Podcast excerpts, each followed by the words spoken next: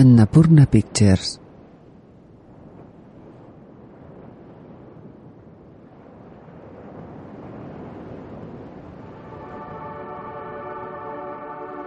Una inmensa cantidad de agua en movimiento inunda toda la pantalla.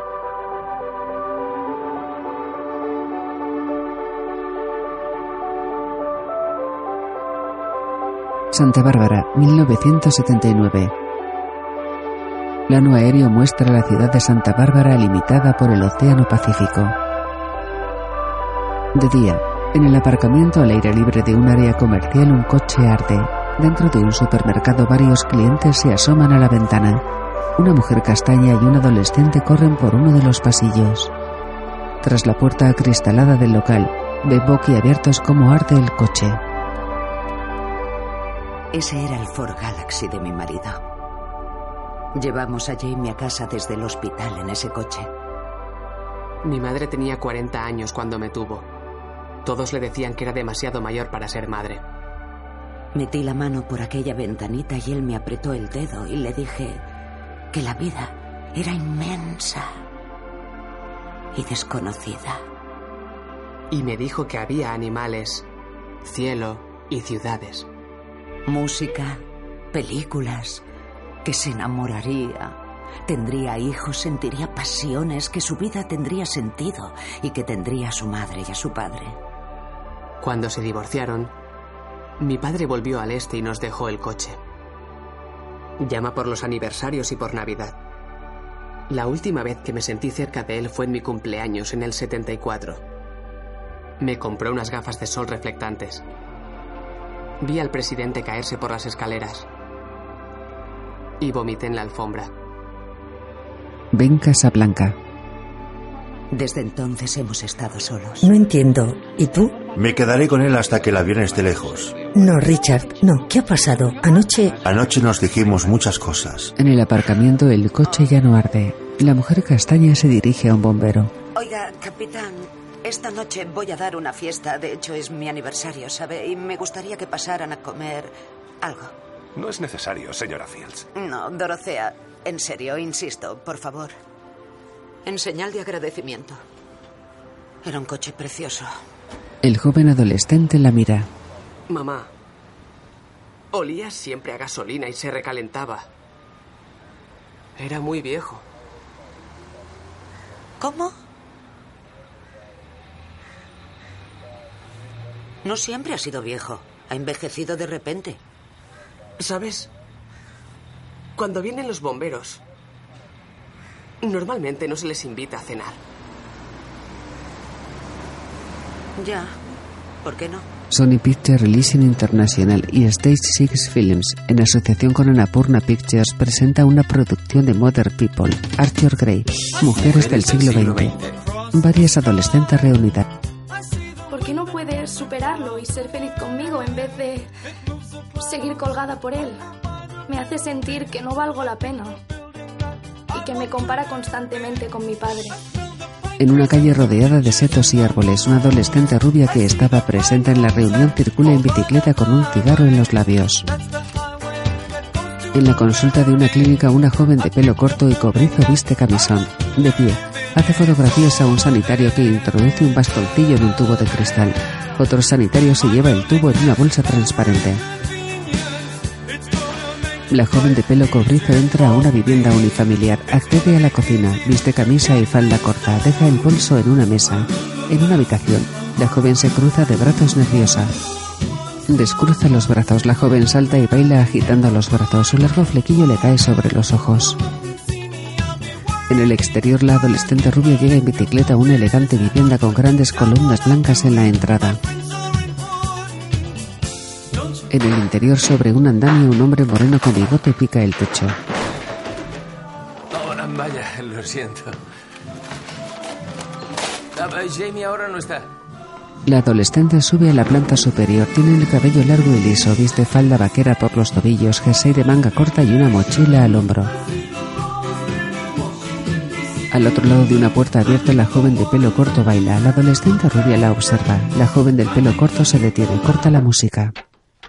No están en casa. No. La joven de pelo corto le hace una foto. Estoy haciendo fotos de todo lo que me pasa en un día. Es que no me gusta que me hagan fotos.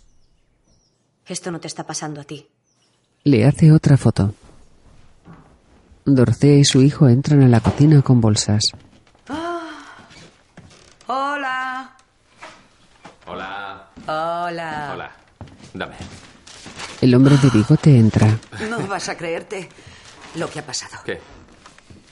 El coche se ha incendiado en el aparcamiento. ¿Qué? el- ¿En serio? ¿Estáis bien? Sí, sí, estamos bien.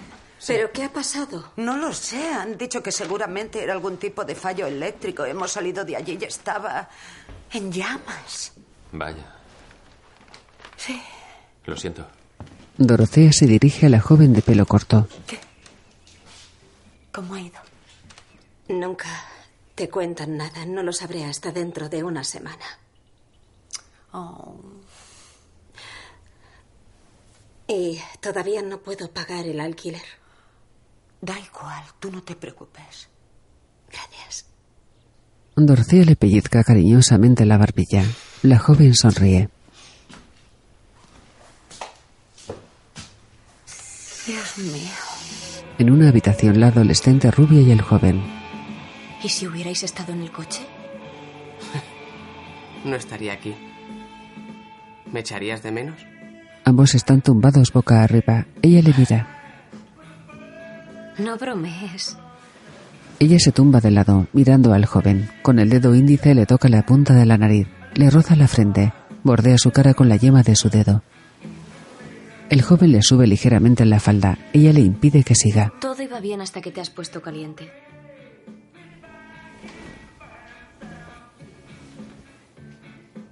Oye, ¿no es que tú no lo...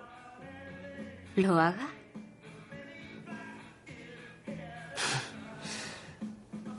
Los amigos no pueden acostarse y seguir siendo amigos. Y me gusta cómo estamos, ¿vale?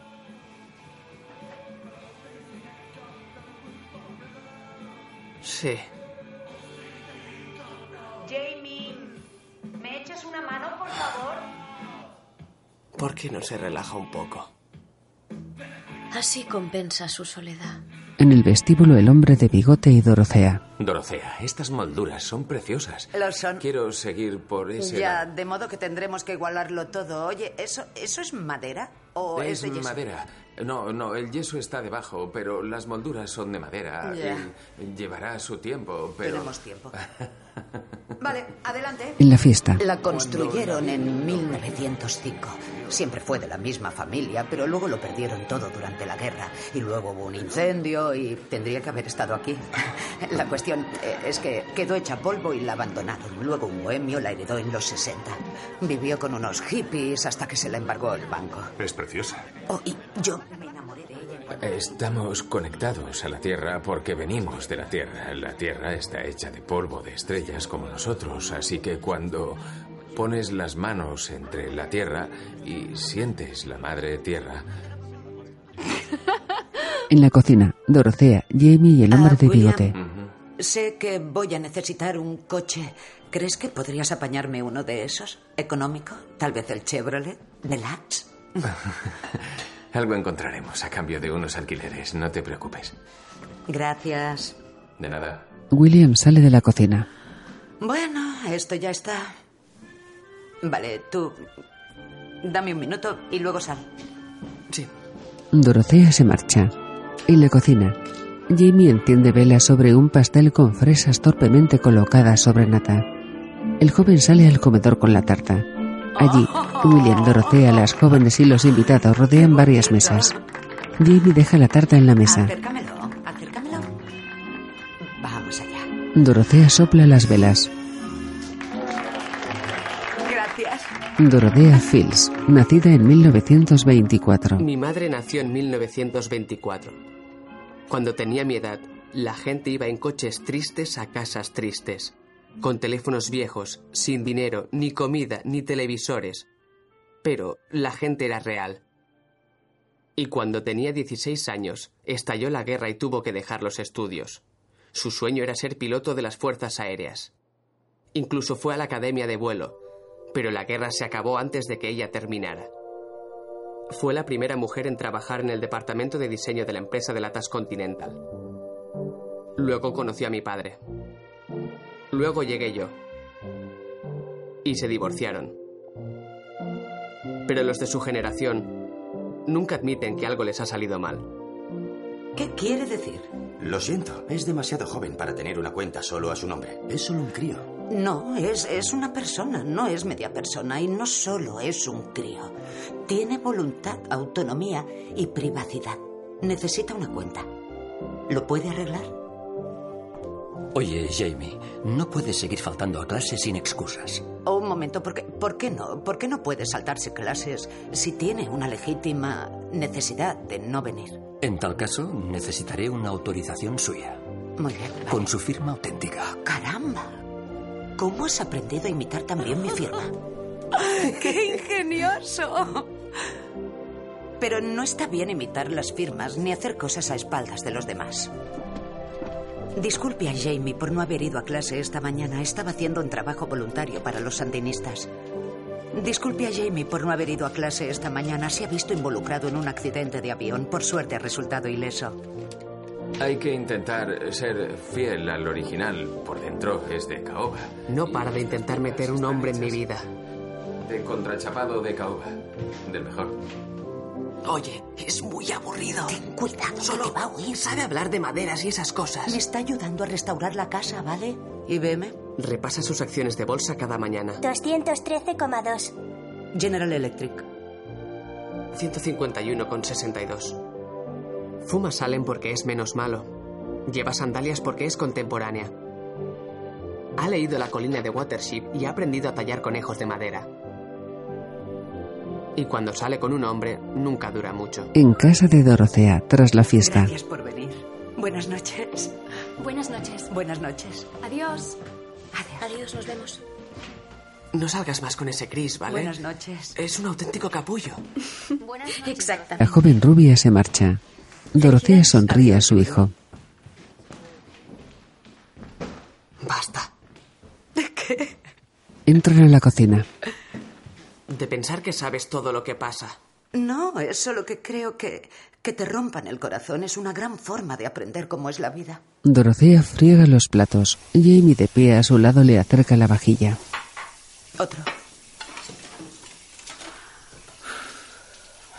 ¿Crees que eres feliz? O sea, tanto como imaginabas a mi edad. ¿En serio? A la gente no se le preguntan esas cosas. Eres mi madre. Pues sí. Y menos a tu madre. Cuestionarse si eres feliz es el mejor atajo para deprimirse. Dame eso. Jamie le entrega otro plato. Ella lo friega. En la cocina, Dorotea está sola, sentada a la mesa con una mirada perdida. Sostiene un cigarrillo encendido en su mano derecha y un periódico en la izquierda. Vuelve a centrar la vista en el periódico. Dorotea tiene el pelo rizado y corto, unos centímetros por encima de los hombros. Aparta pensativa la mirada del periódico. Da una calada. Vuelca la cenita en un cenicero. En la habitación de la joven de pelo corto, ella y Jamie escuchan música. Él está sentado en un asiento a los pies de la cama, ella en el suelo junto a un tocadiscos. Entra Dorotea. ¿Qué es eso? Son los raincoats.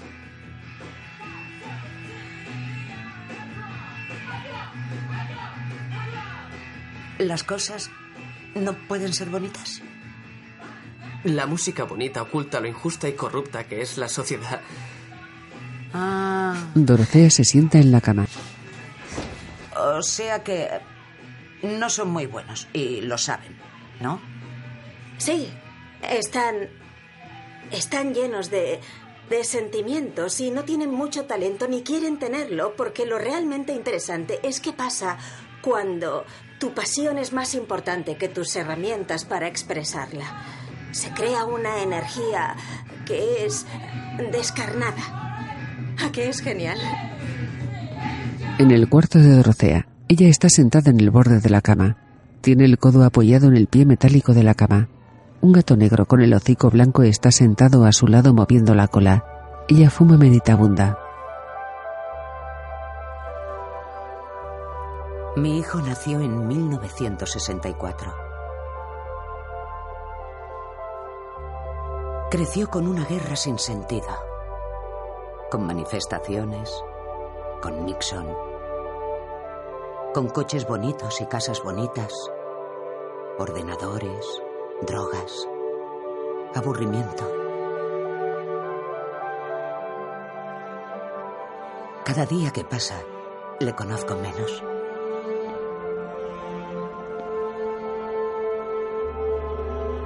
Dijo que era solo un juego. Respiras rápido, otro chico te aprieta el diafragma y te desmayas.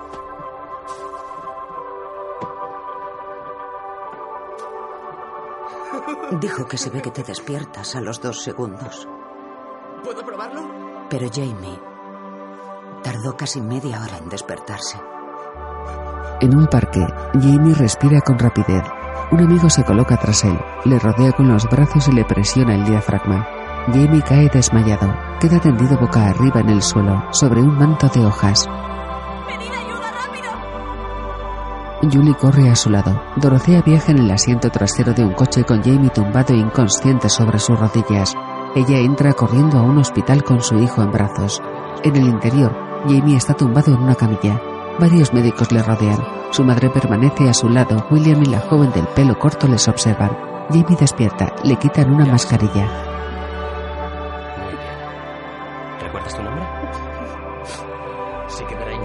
En una habitación de hospital, Jamie duerme de lado, tapado con una manta. A su lado, su madre le observa sentada en una silla.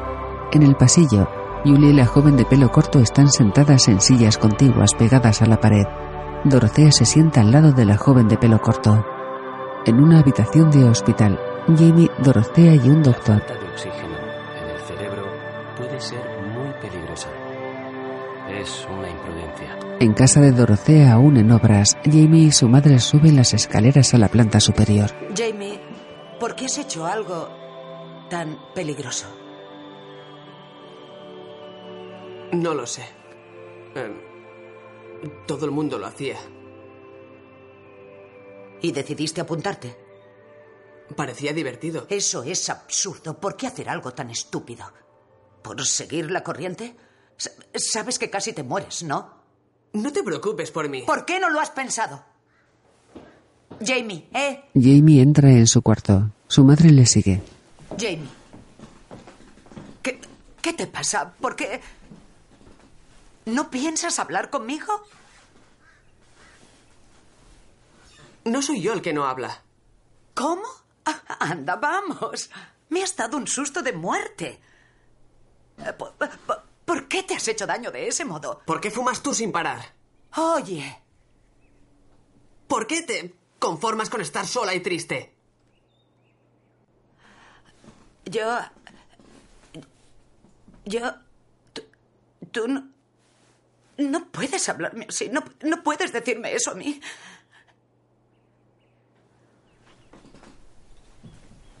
Jamie sale del cuarto. Dorothea permanece de pie confusa. Mueve nerviosa una pierna. Respira tratando de evitar las lágrimas. Se tapa la cara con las manos. Sentada en la cama, rompe a llorar.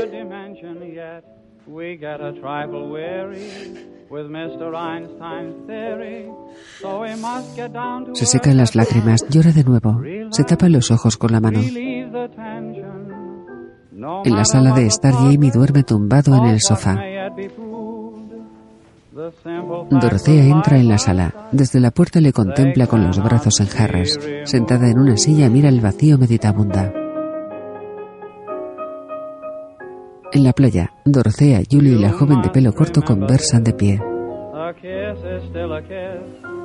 Creo que la historia ha sido dura con los hombres. Tal como era su vida, no podían imaginar lo que se les venía encima. ¿De qué estás hablando? ¿Los hombres? Creo que la historia y los hombres. A ver, eh, ¿quiénes son vuestros héroes hoy? ¿Un puñado de drogadictos privilegiados? Creo que vosotras podríais ayudarme con Jamie. Creo que necesita ayuda para averiguar por qué motivo se complica tanto la vida. Eh, Yo no puedo estar siempre pendiente de él. Tengo que darle su espacio. ¿Lo dices por lo del desmayo? ¿Está bien? No, lo digo por todo. No acabo de entender lo, lo que nos pides. ¿Cómo se llega a ser un buen hombre? ¿Qué hay que sea importante hoy en día? Él solo me tiene a mí y es... ¿No lo veis? ¿No es suficiente? ¿Va en serio? Sí. ¿Y William? William es un hombre y podría hablarle de cosas de hombres. ¿Les habéis visto mantener una conversación? No tienen nada en común, no conectan, no funcionaría, ya lo había pensado. A, a él... Tú le caes bien y tú le caes bien las dos. Y eso... Es mi amigo, no quiero ser su madre. Sí, no, su madre soy yo. ¿No es mejor un hombre para educar a un hombre? No, no lo creo. ¿Sabéis? Creo que sois lo mejor para él. Porque tú le conoces mejor que nadie. Ya lo sabes. Y te preocupas por él y puedes controlarle. Y, tú intenta compartir cosas con él. Tienes mucho talento. Háblale de tus inquietudes y seguro que él saldrá ganando. Por una carretera con dos carriles, Jamie circula sobre un monopatín. Dorothea circula también por la carretera conduciendo sonriente un coche. En el arcén, el coche de Dorothea está aparcado. Ella y su hijo conversan de pie, a ambos lados del coche. ¿Ayudarme a qué? Pues a superar esta etapa de tu vida. No es fácil, no es fácil para nadie. ¿Les has dicho que me ayuden? Sí. Y ellas lo, lo han entendido. ¿Te han dicho que sí? Sí. Joder. Eh. ¿Te sientes culpable porque estamos solos? Tú no sabes lo que siento. Pues dímelo. Hijo. Nunca me dices lo que vas a hacer. Lo haces y punto. El joven se marcha. Jamie camina con el monopatín en la mano por el parque donde se quedó sin respiración. Entre los árboles sobre una rampa semicircular varios jóvenes patinan. Dos jóvenes charlan. Tengo las llaves del coche de mi madrastra.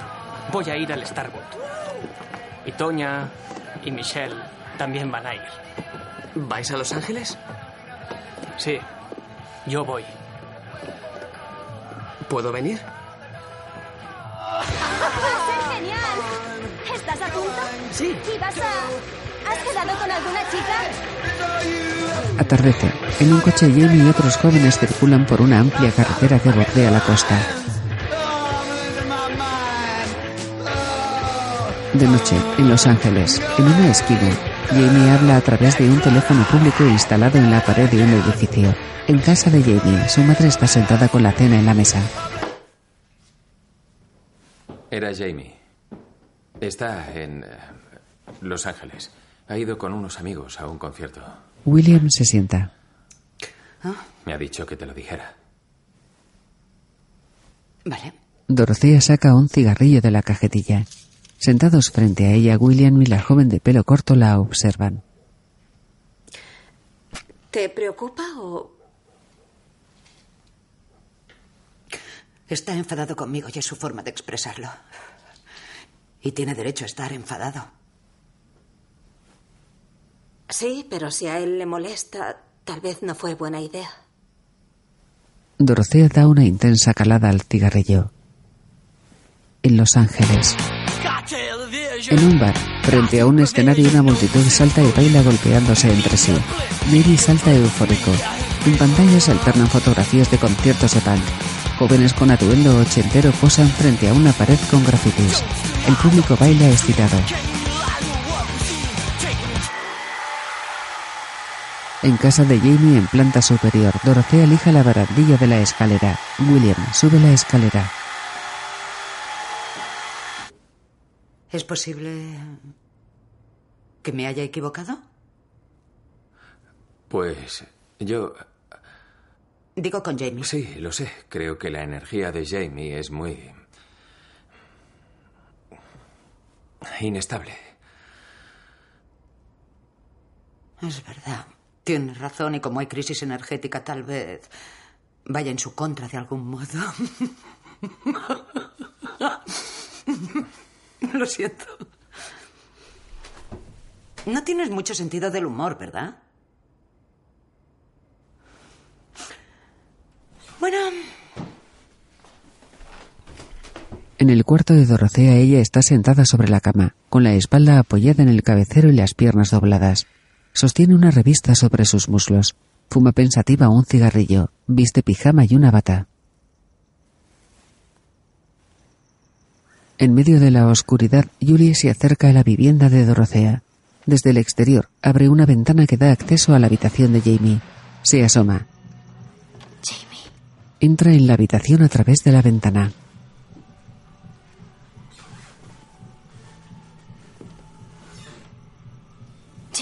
En la habitación, Julie mira alrededor. En otro cuarto, hay dos zapatos rojos colocados sobre una estructura blanca y delante de un fondo blanco. Un foco los ilumina. La joven de pelo corto fotografía los zapatos.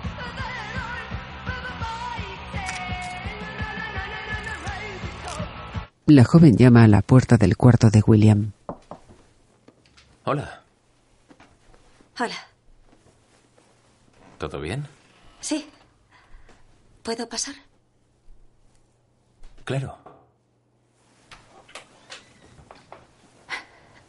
Tuve una idea para mi trabajo de fotografía, hacer una una foto de todo lo que lo que tengo, como un autorretrato de cómo soy a través de las cosas que tengo.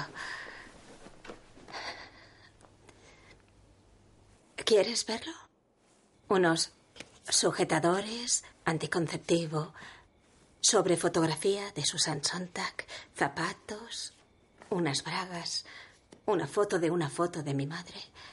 Y haré unas cuantas más.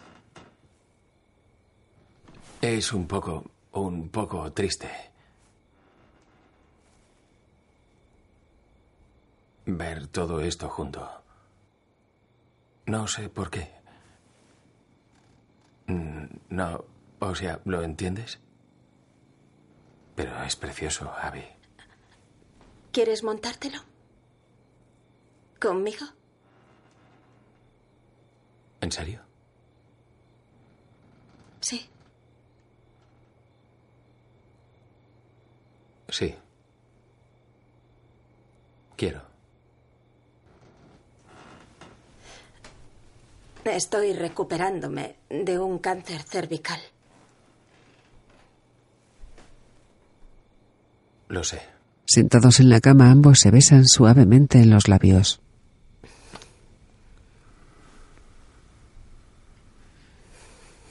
Él coloca su mano en la mejilla de Abby. La besa en el cuello. Ella se aparta ligeramente. Qué bien te huele el pelo. Él sonríe. Coge la mano de Abby. Me hago mi propio champú. William la besa la mano. Ella le huele el pelo. En pantalla, las fotografías de Abby se proyectan una a una. Sus zapatos rojos, un preservativo, unas bragas, su cámara de fotos, un pintalabios, un sujetador y la foto de su madre. El coche de Jamie circula de nuevo por carretera. El joven entra en casa. Su madre sigue sentada en la cama de su cuarto con la revista. Acaricia el gato. Ah, tranquilo, Gibbs, ha vuelto. Ya puedes relajarte. Dorotea respira hondo. Sonríe. Vuelve a leer. En la habitación de Jamie, Julie está en la cama. ¿Dónde estabas? He ido al Starwood a un concierto. En Los Ángeles ha sido genial. ¿Estás borracho? El joven se sienta en la cama, la mira a los ojos, se acerca a ella. No.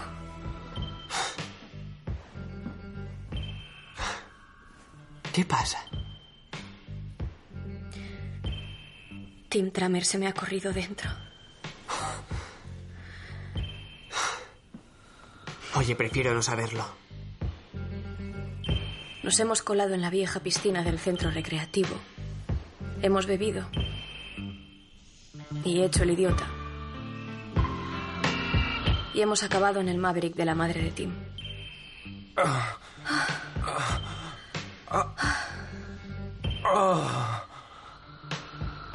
¿Te has corrido? Sí. ¿Has dicho que harías marcha atrás? Sí. Lo siento. Teníamos un trato, ¿no? Joder. ¿Qué vas a hacer? Todo irá bien. Julie se tumba de nuevo boca arriba, tapada con una sábana y una manta. Jamie se tumba a su lado. Julie cierra los ojos. Él la mira.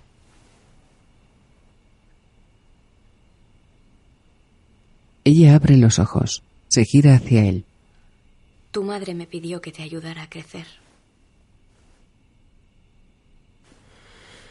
Sí, lo sé.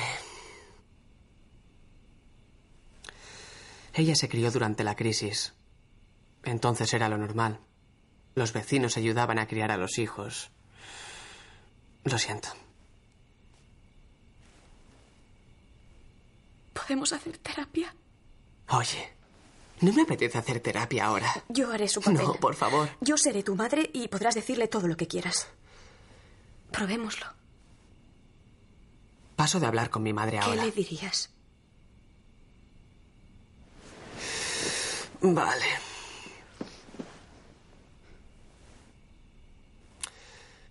No necesito tu ayuda, mamá. Ya tengo. Estoy bien. En el cuarto de William, él tiene el torso desnudo. Abby viste sujetador y pantalón.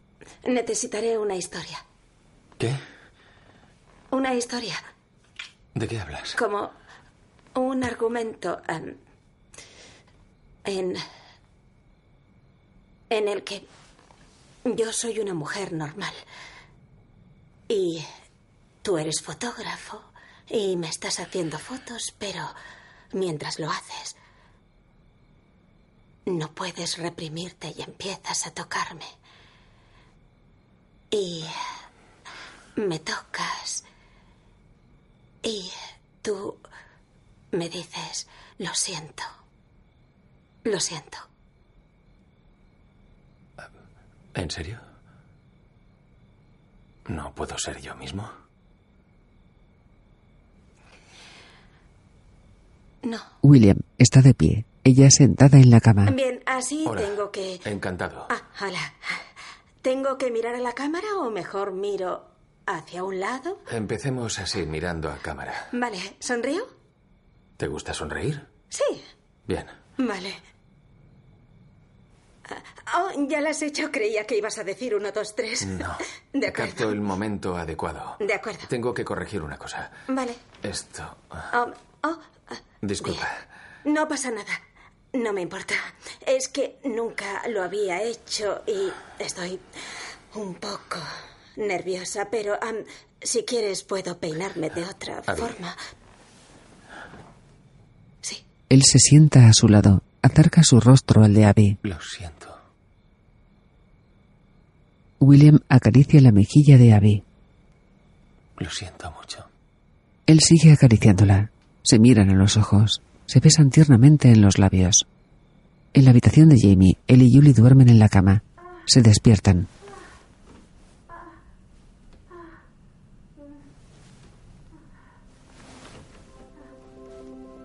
Julie y yo somos amigos desde que éramos pequeños. Julie Hamlin, nacida en 1962. Le gusta decir que es autodestructiva. Su madre es psicóloga. Antes hablábamos y supongo que te conocía mejor. Me preocupa. Hacía asistir a Julie a sus sesiones de terapia de grupo. ¿Has pensado en la posibilidad de que elijas chicos poco apropiados? Inconscientemente. Cuando su madre volvió a casarse, Julie cambió. Cuando su hermanastra nació con parálisis de Bell, cambió más. Sí, te queda precioso. Hace que toda tu cara haga como pop. Como las burbujas, Pop. Me encanta.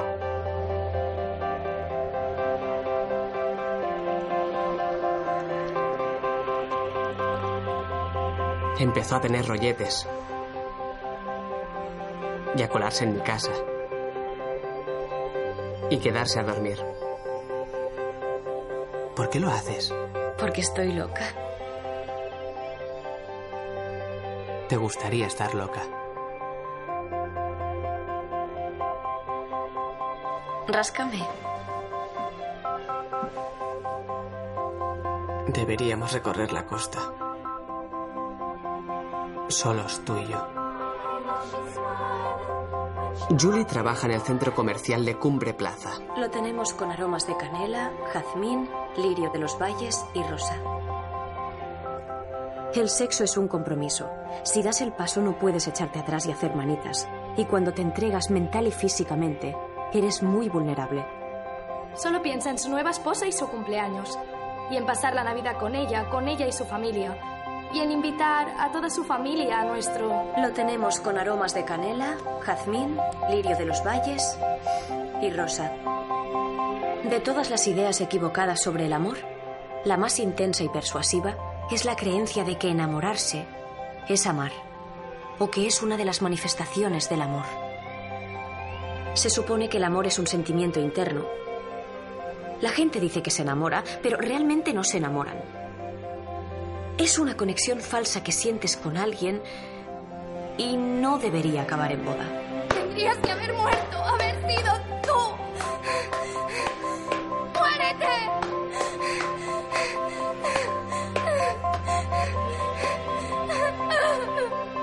Por la mañana, Julie baja por los andamios que rodean la casa de Jamie. Viste pantalón vaquero, zapatillas deportivas y una camisa. Llega al suelo. Rodea la vivienda.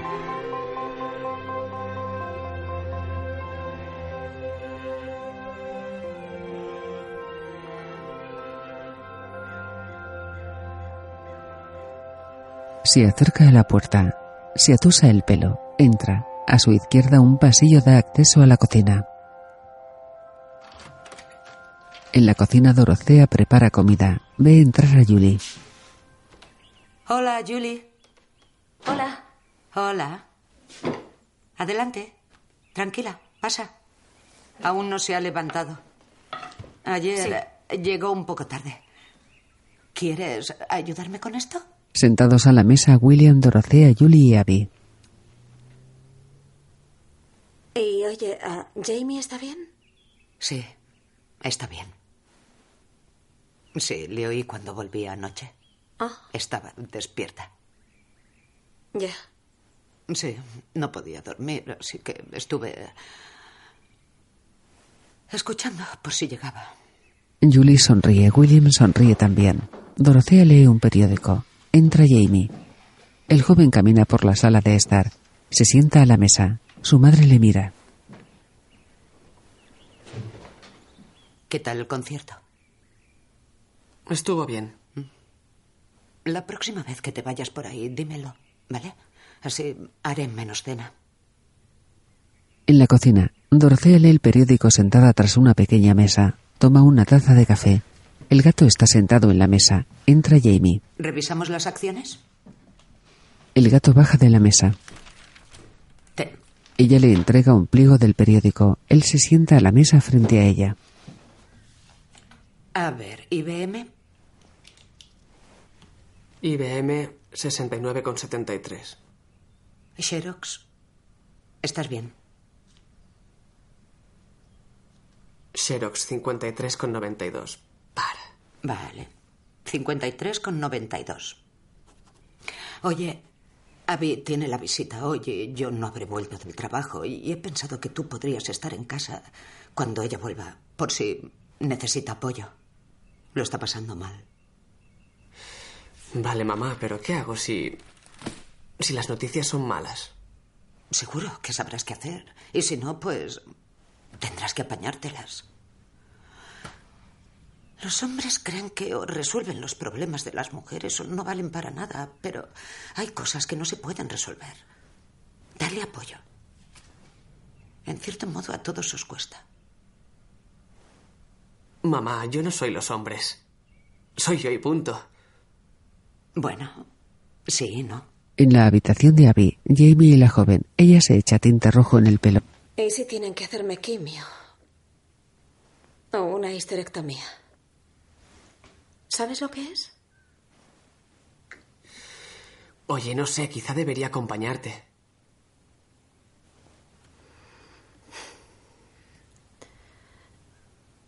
Tu madre me dijo que compartiera mi vida contigo. Sí, lo sé. No le hagas... No le hagas mucho caso. Es hija de la crisis. Sí. En una consulta hospitalaria, Abby permanece sentada frente a un doctor. Buenas noticias, Abby. No hay células malignas. Tu biopsia es benigna. Y en el futuro, La matriz ha sufrido algún daño por la cirugía. Tienes una cervix incompetente.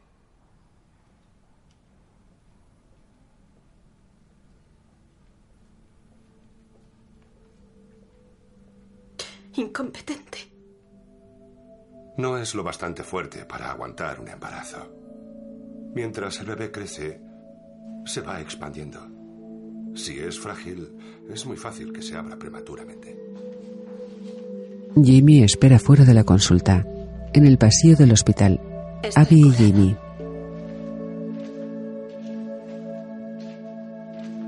Dice que seguramente no podré tener hijos. En la habitación de Abby, la joven y Dorothea sentadas frente a frente. Tener a Jamie ha sido lo más importante que te ha pasado en la vida.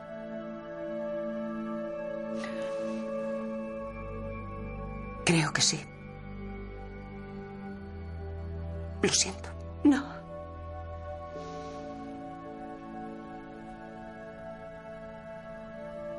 Lo superarás.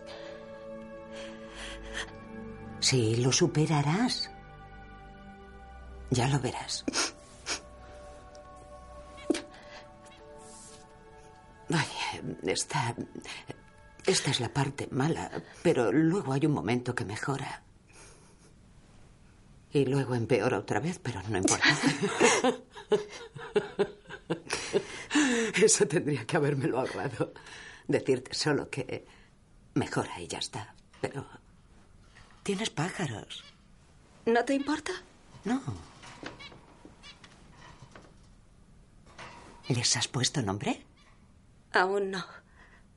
Son macho y hembra y son monógamos de por vida, así que si uno se muere, el otro se muere una semana después. Vaya. Sí. ¿Qué tal Maximilian y Carlota? Creo que se merecen algo importante, ya que van a ser monógamos toda la vida.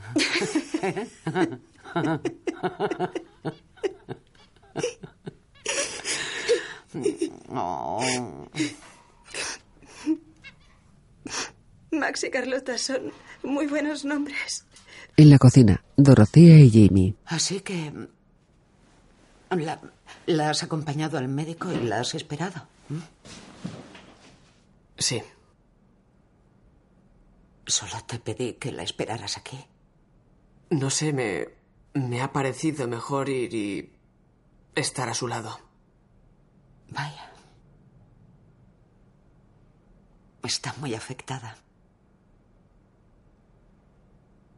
Tiene que haber sido duro para ti.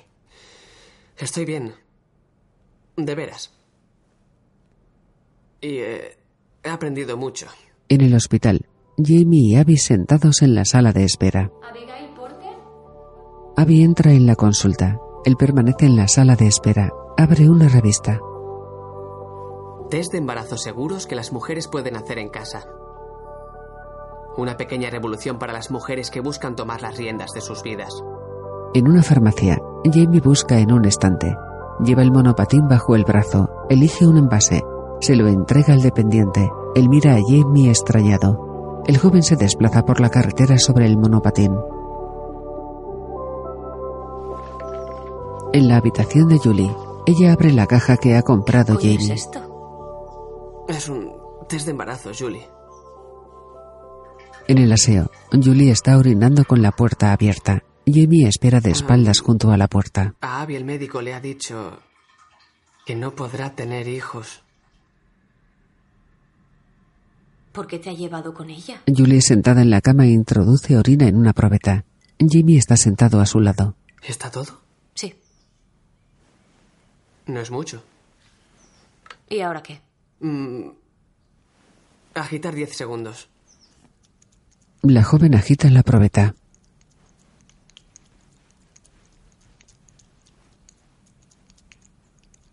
Bien. Hmm. Jamie coge la probeta, mira la base, lee las instrucciones del test. Am, dejar reposar durante dos horas. ¿Dos horas? Ah, eso dice. Julie mete la probeta en un recipiente cuadrado transparente.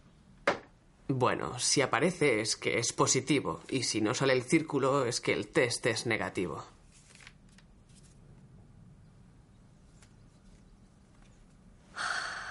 ¿Qué hacemos estas dos horas? En un bosque, ambos fuman de pie. Él sujeta el cigarro con el dedo índice y el pulgar. Los tíos no fuman así. No lo cojas así. Es... Así. Entre los dos dedos. ¿Así? Sí, mejor. Jamie da una calada sosteniendo el cigarro entre los dedos índice y corazón. Y ahora camina, pasea con estilo mientras fumas. Él camina unos pasos fumando. Ella le observa. No tiene que notarse que vas pensando cómo lo haces. Fíjate en mí. Julie da unos pasos decidida mientras da caladas al cigarrillo. Se detiene. ¿Lo ves? Fumar es malo. ¿No es verdad? Jamie tira el cigarrillo al suelo. Provoca cáncer. Es solo mi opinión. Creo que ser fuerte es la virtud más importante. No es ser vulnerable, ni ser sensible, ni siquiera, en serio, ni siquiera es ser feliz. Hay que ser fuerte y saber resistir las demás emociones.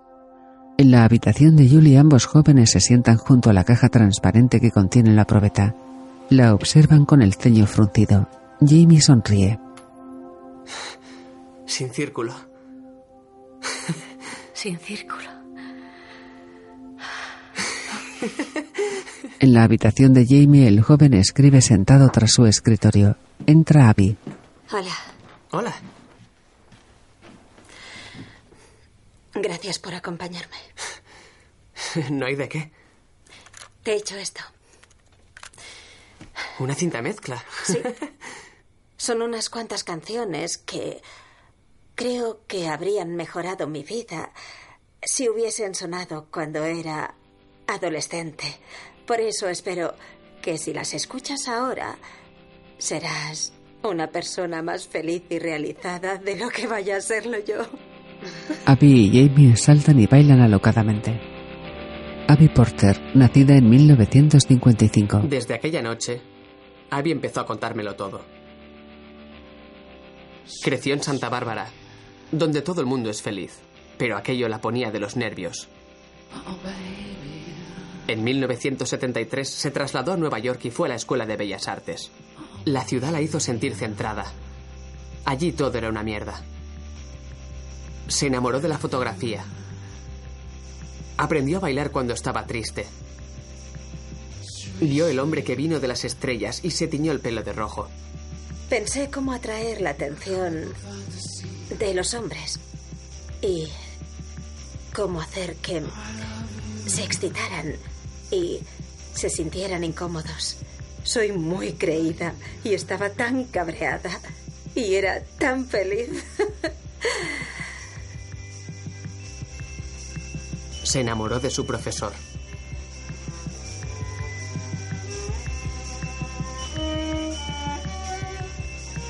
Luego se visitó en planificación familiar.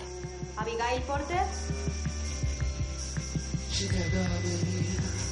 Sus amigos no llevaban nada bien que tuviera cáncer. De modo que volvió a casa con su madre. Hola, mamá. Gail, ¿tomaste DES estando embarazada de Abby? Sí. Ah, tuve dos abortos antes de Abby. El médico me lo recetó. El DS era un potenciador de la fertilidad que los médicos recetaban a las mujeres. Más tarde se descubrió que las hijas de las mujeres que lo habían tomado desarrollaban cáncer cervical. No sabía que habías tenido abortos. Cuando su madre supo que era por haber tomado aquel producto, decidió no hablar de ello. Y todo lo que hacía Abby le molestaba.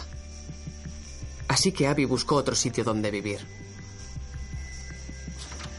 Hola. Hola. Hola, soy Dorotea. Y alquiló la habitación de arriba. Me llamo Abby. Y consiguió un trabajo en un periódico. Son la prueba de la erosión de los acantilados. Esa es la causa de que se pierdan metros de playa. Y va a ir a peor. Con el tiempo. En una oficina hay varias mesas inclinadas. Dorotea dibuja sobre una de ellas. En una cocina contigua, Dorotea está sentada escribiendo tras una mesa. Un hombre entra. Hola, Dorotea.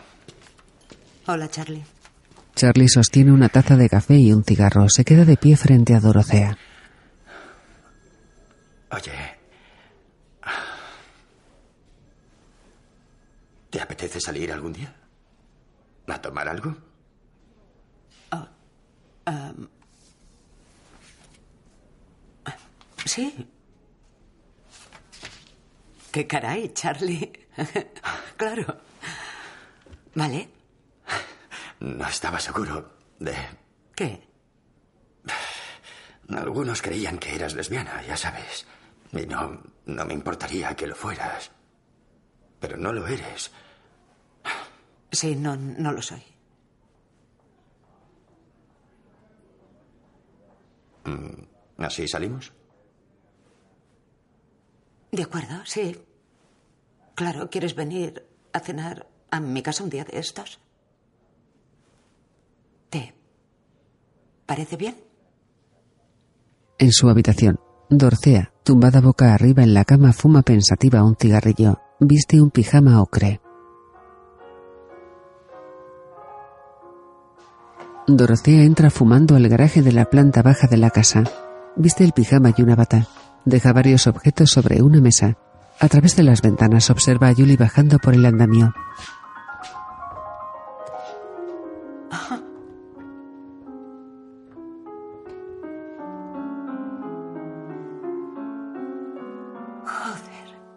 Julie. Julie camina junto a la carretera. El coche de Dorotea pasa junto a ella. Se detiene en el arcén, justo delante de Julie. En serio, no hay nada. Solo acabo allí algunas veces. ¿Y qué hacéis? Solo dormir. Y hablar. El coche permanece detenido. Julie está sentada en el asiento del copiloto. En el del conductor, Dorotea fuma. ¿Me das uno? No, son malos para ti, Julie. ¿Tú fumas sin parar? Es que cuando empecé no eran malos, te hacían tener estilo, ser moderno, así que para mí es diferente.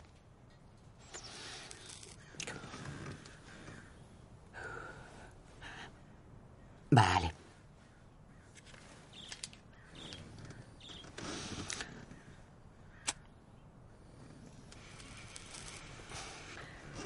Tienes muchos secretos, ¿eh?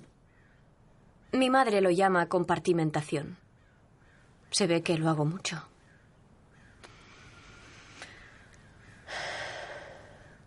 ¿Le estás ayudando?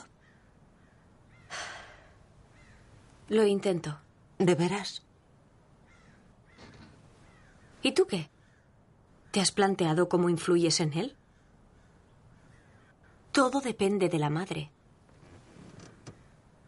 ¿Has dado algún paso desde que se fue su padre?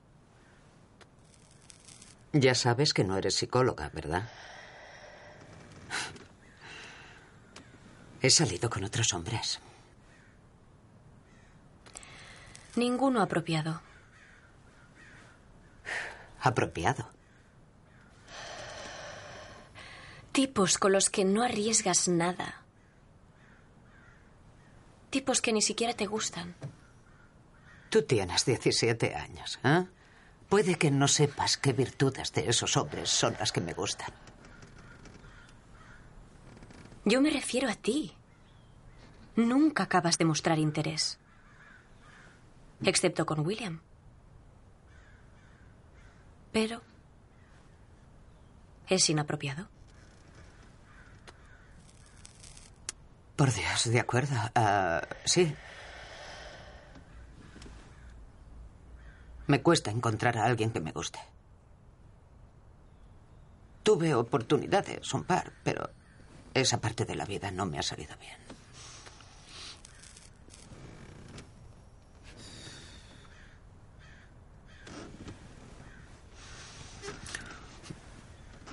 Adiós. Adiós.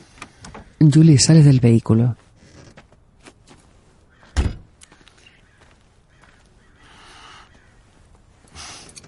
Dorothy arranca el coche.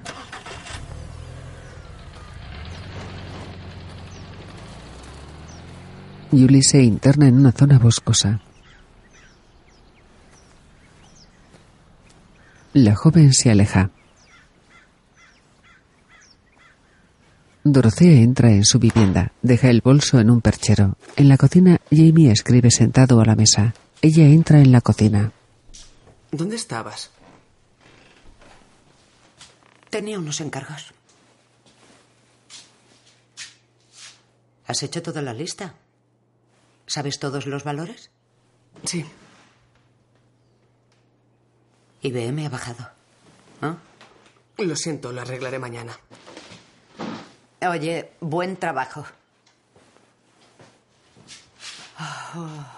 Jamie se marcha. Junto a la pila, William está sentado sobre la encimera con las piernas colgando. Sostiene un periódico. Dorcea enciende un cigarrillo. William, Sí. ¿crees que estoy estancada? ¿A qué te refieres? Supongo que no me daría cuenta. Abby entra a la cocina. Coge un vaso. Se acerca a la pila. Abby, Sí, salgamos esta noche. Quiero conocer el mundo moderno. ¿Puedo ir? De noche, William, Dorothea y Abby entran a un oscuro bar de copas.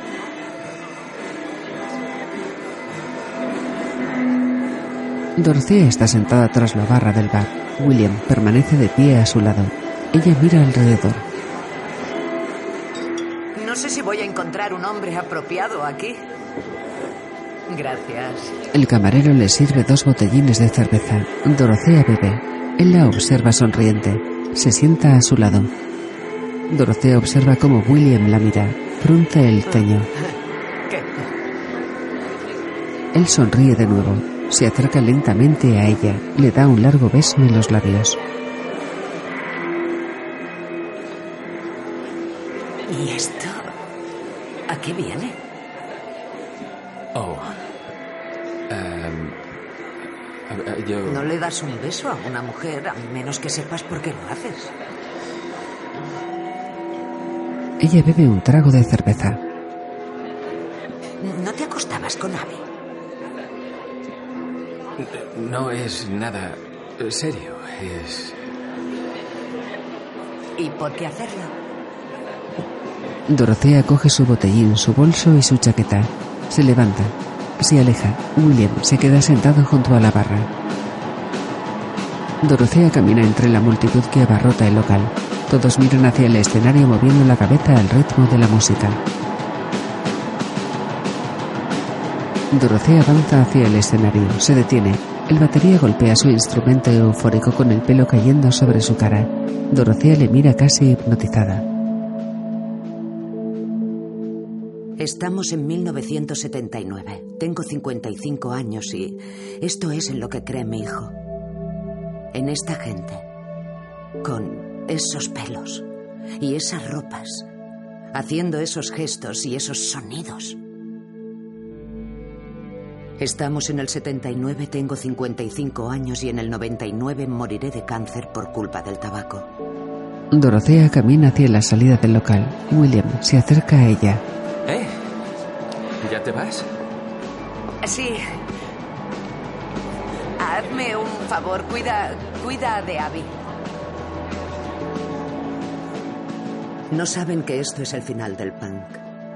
No saben que Reagan está a punto de llegar. Es imposible imaginar que los críos dejen de soñar en la guerra nuclear y de tener pesadillas sobre el cambio climático. Es imposible imaginar lo del SIDA y lo que llegará a lograrse con un skate o con Internet. En el exterior, ¿Lo has pasado bien? Mm, Ha sido interesante. un joven le enciende un cigarrillo. David tiene tu número, ¿no? Sí. Te llamaré para cenar. Me encantará. Dorotea se aleja. Llega a su casa. En la sala de estar, Jamie está tumbado en el sofá. Hijo, Es tarde. ¿Cómo ha ido? ¿cómo cambiar de vida?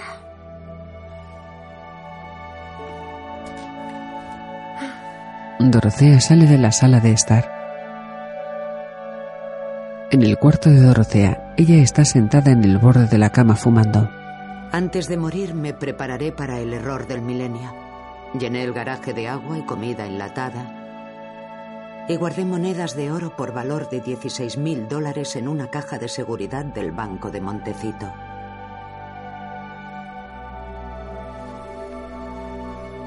Fallecí antes de fin de año, rodeada de globos con forma de delfín, mientras sonaba Louis Armstrong en un radiocassette.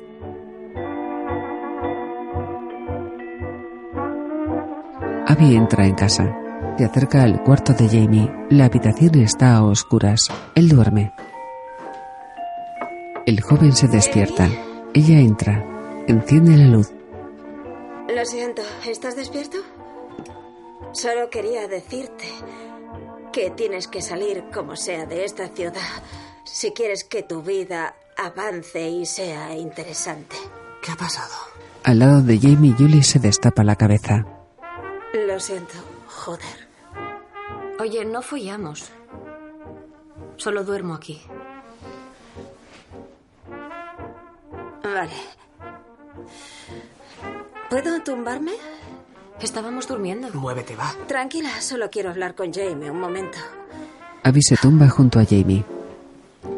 Hoy Lynette Winters me ha escupido y yo la he pegado. ¿Y por qué te ha escupido? Porque yo le escupí justo antes de irme a Nueva York. Creía que no iba a volver nunca y en aquel momento fue como una liberación. Y al final me he cargado una silla. Eh, Julian, lo siento. ¿Estás bien? Sí, estoy bien. Y luego William me ha dicho que no quería volver a acostarse conmigo. ¿Qué has dicho? ¡No me gustas! ¡No me gustas ni me gusta! Tengo. Tengo que hablar con Jamie. Un segundo. Oye, no tienes que permitir que duerma aquí. Si ella no quiere follar contigo, es muy degradante. Y en serio, tienes que salir de esta ciudad antes de acabar trabajando en una tienda de gafas de sol. Y eso también va por ti.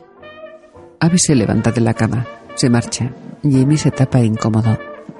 De día en la cocina. Jamie y Dorothea están sentados a la mesa. William deja dos platos en la mesa. En serio, yo las aguantaría unos días más. Acabarán subiendo. Jamie, estos libros son de una clase de feminismo que nos dieron. He pensado que quizá te iría bien conocer la visión de las mujeres. ¿Qué te ha pasado en el labio? Ah, anoche me peleé. ¿Quieres manzanas? ¿Qué? Hubo una pelea, fue, fue ridículo. ¿Es Nuestros cuerpos, nuestras vidas? Sí, sí, lo es. Es un libro muy bueno. Tiene un capítulo muy bueno sobre el parto natural en casa. Esos partos retrasan el desarrollo personal del bebé. ¿Qué es eso del desarrollo personal? No me lo invento. ¿Y quién sabe qué siente el recién nacido al ver paredes de madera y suelos enmoquetados y percibir olores humanos y notar el tacto del algodón y de la ropa de franela en vez de las sábanas, almidonadas y desinfectadas, etcétera, etcétera? Para mí no puede haber nada mejor. En el cuarto de Jamie, el joven abre el libro Las mujeres son poderosas. La política del orgasmo, escrita por Susan Lindon en La 1970. sexualidad de las mujeres, definida por los hombres a beneficio de los hombres, ha sido denigrada y pervertida, reprimida y controlada. Anatómicamente, todos los orgasmos se centran en el clítoris, bien como resultado de la presión manual directa aplicada sobre el clítoris o de la presión indirecta producida por... Anoche me follé a Heather tan a saco que se corrió tres veces. ¿Cómo le estimulaste el clítoris? Con la polla. Las mujeres necesitan que se les estimule directamente, como con los dedos o un vibrador o algo así. Seguro que fingió. Las mujeres fingen muchas veces. Los Talking Heads son unos maricas. Pues hay una chica en el grupo y se folla al batería, así que... Te llamas Jamie, ¿no? Un joven se abalanza sobre Jamie y le pega puñetazos. Jamie circula en monopatín por la carretera. El joven está de pie. En el cuarto de baño de su casa su madre le cura las heridas. ¿Por qué os habéis peleado? Por la estimulación del clítoris. ¿Y por qué te peleas por eso? Ah, No lo sé. Quiero ser un tío guay. Quiero ser capaz de satisfacer a una mujer.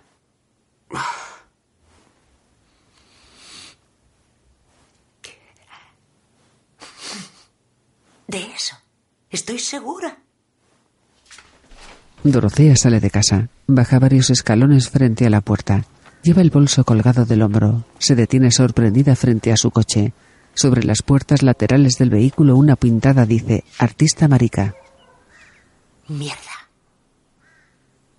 ¡Jamie! Qué putada. Sí, es lo que me llamó Matt porque me gustan los Talking Heads. Ajá. ¿Y qué significa Black Flag? Es un grupo hardcore y los seguidores de Black Flag odian a los Talking Heads. ¿Qué? El mundo del punk está muy dividido. ¡Eh! Sois todos muy modernos, ¿no? La próxima vez que un tío te hable de sexo, tienes que darle la razón en todo lo que diga y actuar como si estuviera bien, aunque no lo esté. Porque no les apetece que les contradigan, prefieren vivir en sus fantasías. ¿Cómo te va? En general.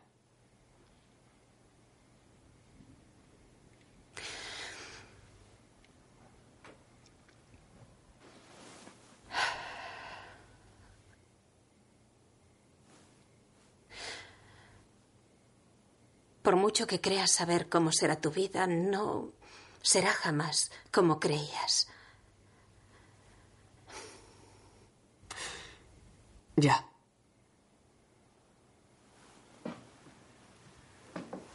Abby está sentada al borde de su cama. Jamie se sienta a su lado.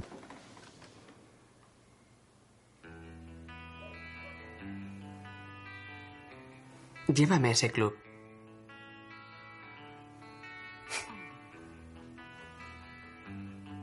¿Esta noche? Bajan la escalera. Hola. Hola. Vaya, estáis guapísimos. ¿A dónde vais?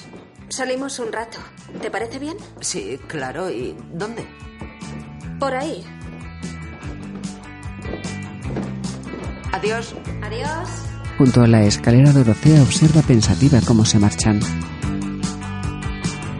En el bar, Abby hace fotografías. Jamie camina tras ella. Ambos se apoyan en la barra. Abby bebe un botellín de cerveza. Se lo entrega a Jamie. Guárdala. Él lo guarda bajo la cazadora. ¿Eh? ¿Me pones una El camarero le pone otra cerveza. Abby se dirige a Jamie. Tienes que decirle. Me van las días más mayores. Tú díselo. Me van las tías más mayores. Ah. ¿Qué edad tienes?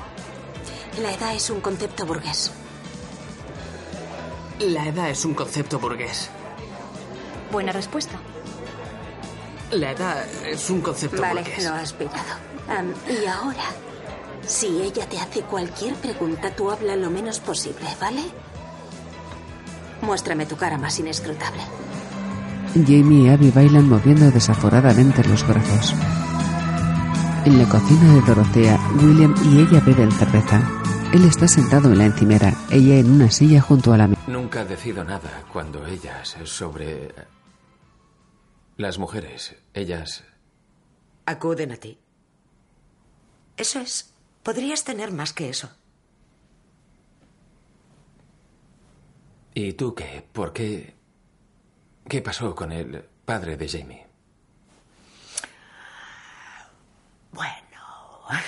Eh, No, no, no resultó ser como yo esperaba.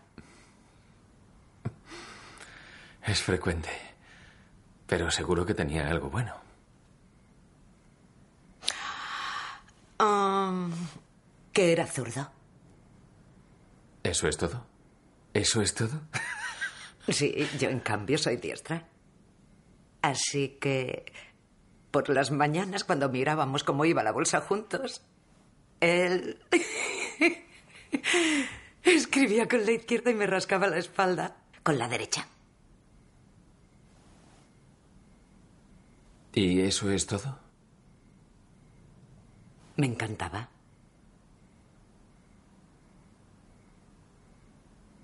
¿Hacéis meditación?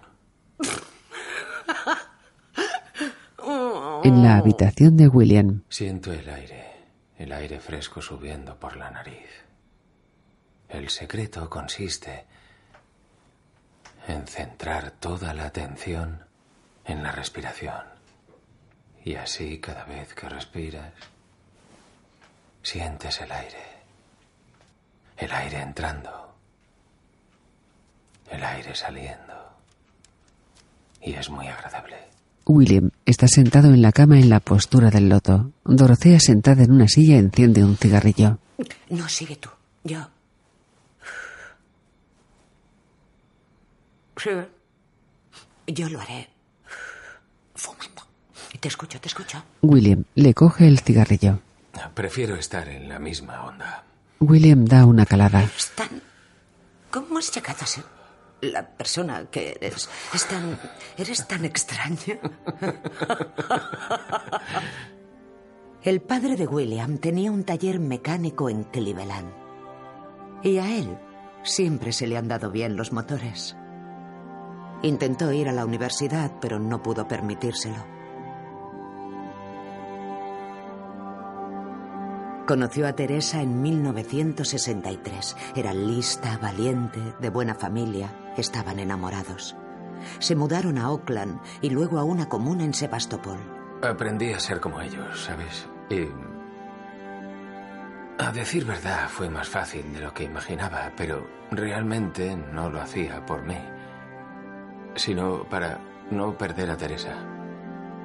Empezó a hablar como ellos, a parecerse a ellos, pero le hacían sentir antiguo, poco educado y pobre. Teresa empezó a pensar que William era un estirado obsesivo y le dejó. Después de Teresa, las mujeres no debían tener un aspecto u otro ni actuar de un modo concreto. Creo que solo deseaba conquistarlas para no sentirme solo. ¿Vives aquí? Sí, pero una vez conquistadas, no sabía qué hacer con ellas.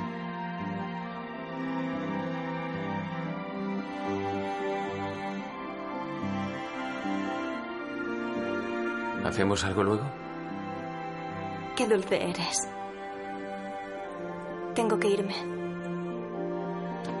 Lo que le gusta es la cerámica. No huele aceite de motor y grasa, ni sus manos son las de un vulgar mecánico. Usé moldes pequeños durante un tiempo, pero luego sentí la necesidad de hacer piezas más grandes y elaboradas. Y cuando empieza a secarse, es cuando le aplico el esmalte. Es precioso. Dorotea y William salen de casa. Acercan al coche de Dorotea. ¿Lo has arreglado? Bueno, en parte. Ahora es un poco un Volkswagen. Le he cambiado el motor. Ambos viajan en el coche por carretera. En un bar, Dorotea elige una canción en una gramola. Mira hacia la barra. Desde allí, William se acerca sonriente a ella. Baila lentamente frente a Dorotea, abriendo los brazos. Ella le observa sin moverse. ¿Y cómo vas a conocer a alguien a esa distancia? ¿Qué, qué se supone que debo hacer? Bueno, primero conversa un poco y preséntate, sácala a bailar. Vale, hola, soy William. Tiende la mano. Hola. Hola. Y vivo abajo y Ah, sí. soy el de los coches. ¿Te gustaría bailar conmigo? Sí. Claro. Bien. Primero extiende el brazo. Vale. Pon la otra mano aquí y está junto a ella. Solo busca compañía. Ah. De acuerdo. Muy bien. Ambos bailan lentamente.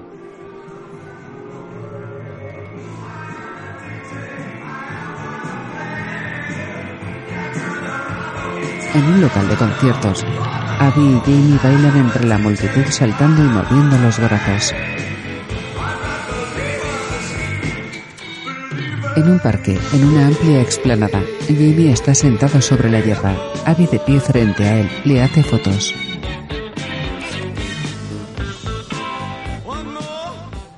Creo que, que, que te entiendo. Deberíamos largarnos de aquí. Tú y yo solos, ¿sabes? Subir por la costa, estar solos en algún sitio. Jamie, estás enamorado de Julie.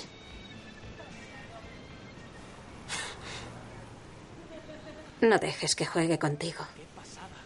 Tienes que decirle lo que quieres.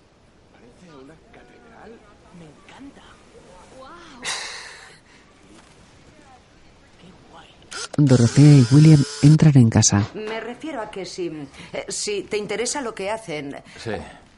¿a qué, ¿a qué viene lo de artista marica? ¿Y cuál es, si tuvieras que analizarlo desde una perspectiva, digamos, sociológica, ¿a qué responde artista marica? Creo ¿Qué que es eso? Abby sabe de qué va. Abby no sabe de qué va, forma ¿Tú crees? parte de ello. En el cuarto de Abby, William pone en el tocadiscos un vinilo de Black Flag. William lo escucha sorprendido. Mira cómplice a Dorotea. Ella está sentada al borde de la cama. Ella mueve la cabeza tratando de seguir el ritmo. No tiene que gustarte. ¿Y qué está diciendo? La cabeza alta. Y enfurecido. Ya. ¿Te parece interesante? No lo sé. No tengo ni idea. Creo que le damos demasiadas vueltas. William coge la mano de Dorotea, la levanta. De pie uno frente al otro mueven rígidamente la cabeza hacia los lados siguiendo la música.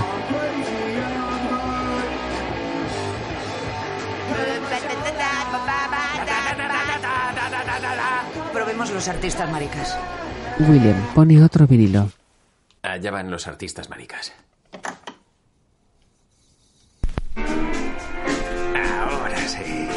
William mueve los brazos como si nadase. Baila frente a Dorotea. Ella mueve discretamente las manos. Mueve las manos. De pie, frente a frente, mueven sus manos dibujando en el aire formas serpenteantes. ¿Preparada? Da una vuelta, mueve el resto del cuerpo.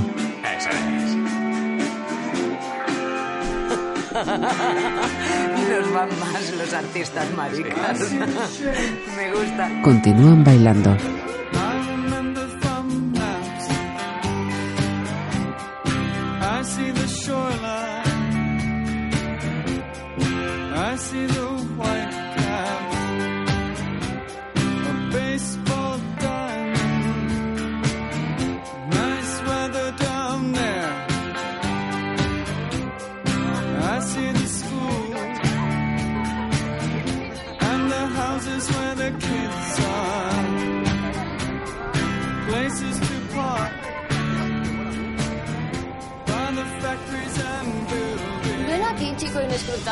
De noche en la playa una joven besa a Jamie en los labios.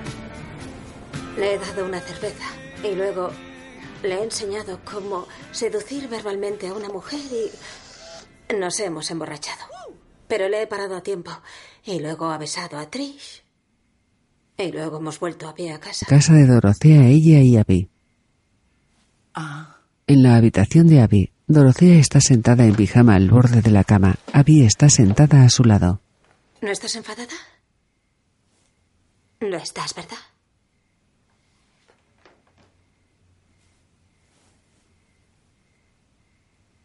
Tú lo imaginas de un modo en el mundo como persona que yo no puedo.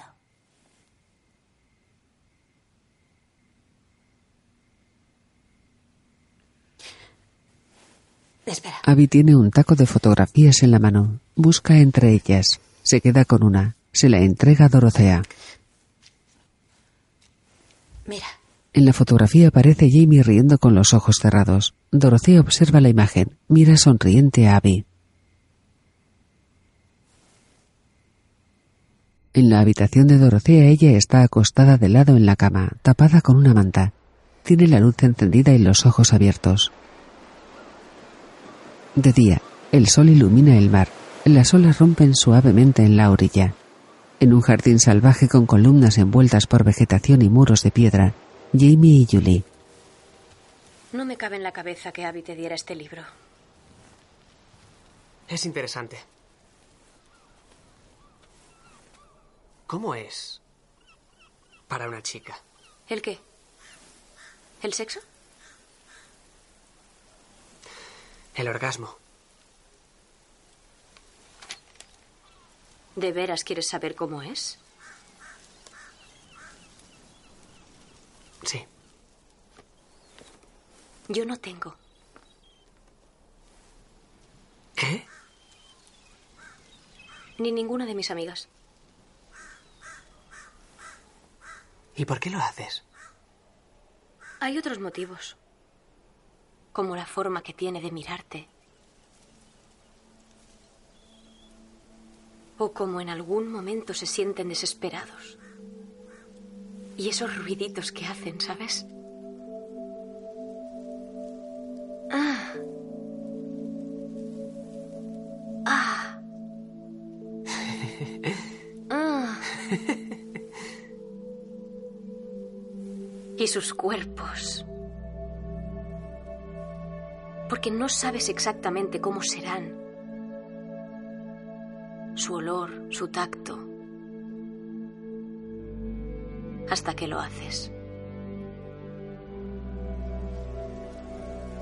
Pero sí, la mitad de las veces me arrepiento.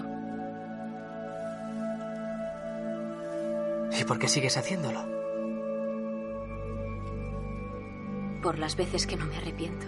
De noche en el cuarto de Jamie, el joven está sentado tras su escritorio con un libro. Es duro estar viva y sentirse antigua. La mujer madura, escrito por Zoe Moss en 1970. Soy sociable. Me interesan los demás. Y creo que soy inteligente. Solo pretendo conocer gente y hacer que a la gente le interese conocerme. Dudo que vuelva a casarme para vivir tan cerca de otra persona y seguir siendo invisible. Ni por un momento pretendas, mientras me miras, que no estoy tan viva como tú y que no sufro por la categoría en la que me encasillas.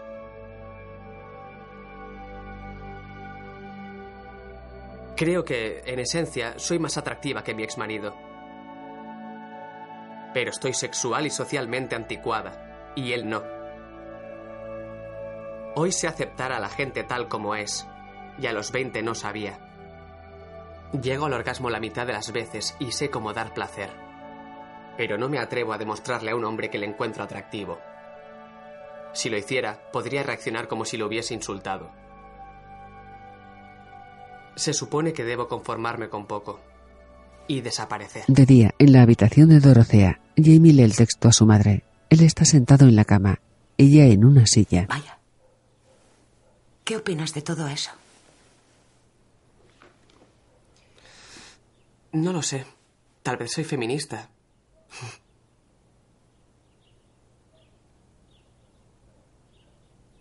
Y...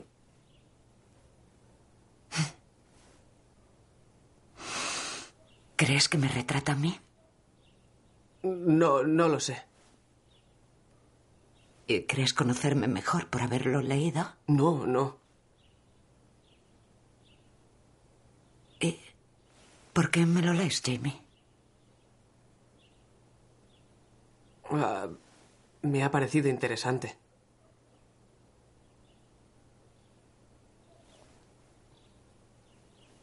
Vale, bien. Yo no necesito un libro para conocerme.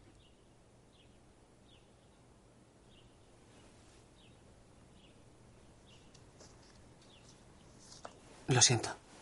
Jamie sale del cuarto. Ella permanece sentada. Apoya pensativa el codo en el respaldo de la silla. En la playa, Dorotea, sentada en la arena frente al mar, fuma un cigarrillo. En la cocina, Dorotea y Abby. Mira, te agradezco que intentes ayudarle, en serio, pero creo que estás yendo demasiado lejos.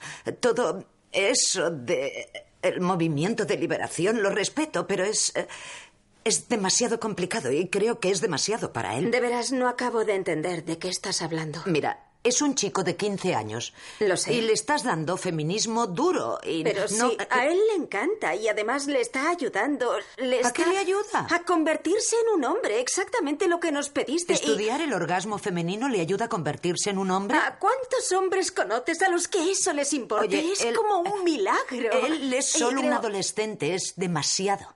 Te lo aseguro. Creo que él siente que es bueno para él.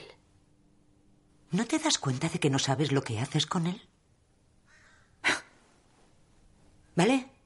Bien. Ah, Deja... En la sala de estar en televisión, Jimmy Carter. Como saben, hay un creciente desprecio hacia el gobierno, por las escuelas, los medios de comunicación y otras instituciones. Este no es un mensaje de felicidad o de tranquilidad, pero es la verdad y constituye un aviso. Es una crisis de confianza. Jimmy Carter. Discurso sobre la crisis de confianza, televisado el 15 de julio de 1979. Vemos esa crisis en la duda creciente sobre el sentido de nuestras vidas y en la pérdida de unidad sobre el propósito de nuestra nación. Demasiados de nosotros tendemos a venerar la autocomplacencia y el consumo. Pero estamos viendo que los bienes materiales y el consumo no bastan para dar sentido a nuestras vidas. Siempre habíamos creído que formábamos parte de algo superior, la humanidad misma, comprometida en la lucha por la libertad.